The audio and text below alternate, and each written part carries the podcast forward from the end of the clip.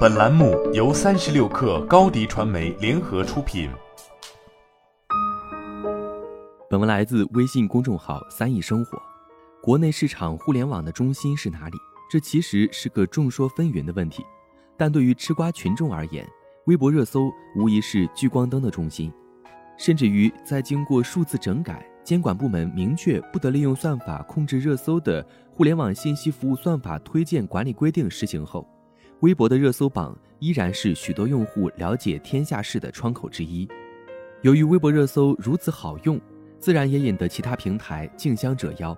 日前有消息显示，微信方面就已悄然开始灰度测试新的搜索发现功能。据悉，该功能类似微博热搜。系统会在搜索框底部罗列出一系列当下用户的搜索热词和热搜事件，除了缺少沸、热、新、商等后缀外，微信这一功能的表现形式与微博热搜几乎一模一样，以至于外界猜测，难道微信也要推出热搜功能了？之所以说微信推出热搜是一种必然，原因在于现在微信实在是太重，从朋友圈到公众号。再到小程序、视频号，这个平台已经不再是一款单纯的 App，而是变成了寄生在 Windows、Android、iOS 平台的迷你操作系统。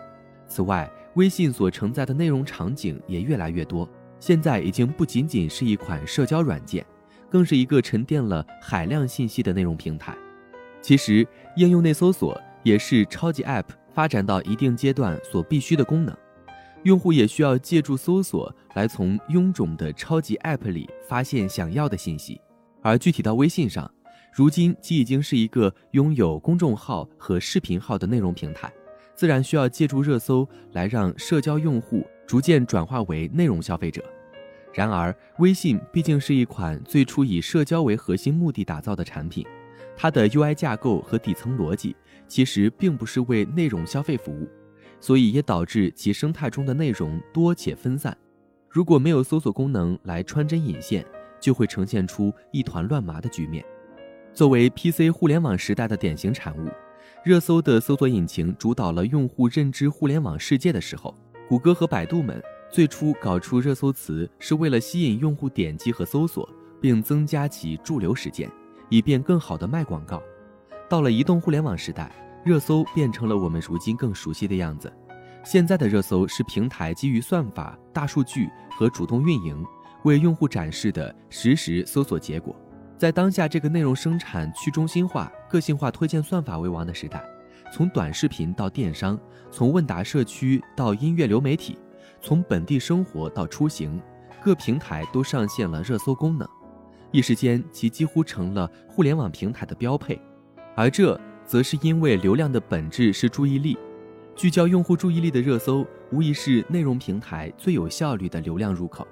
同时，在后真相时代，认知正在替代真相成为内容的主流。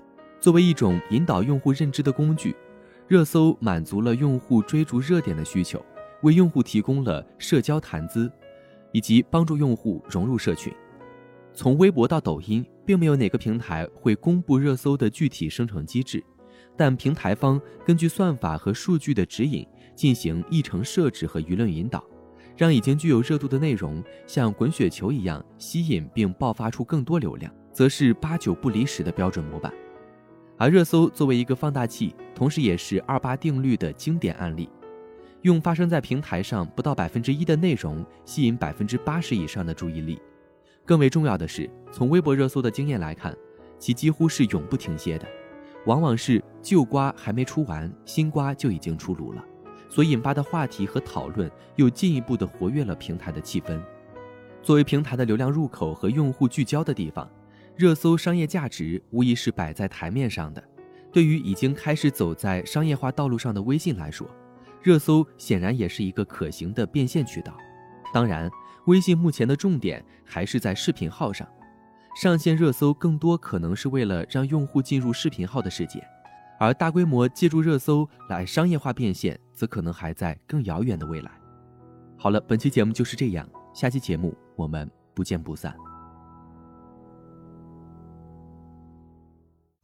你的视频营销就缺一个爆款，找高低传媒，创意热度爆起来，品效合一爆起来。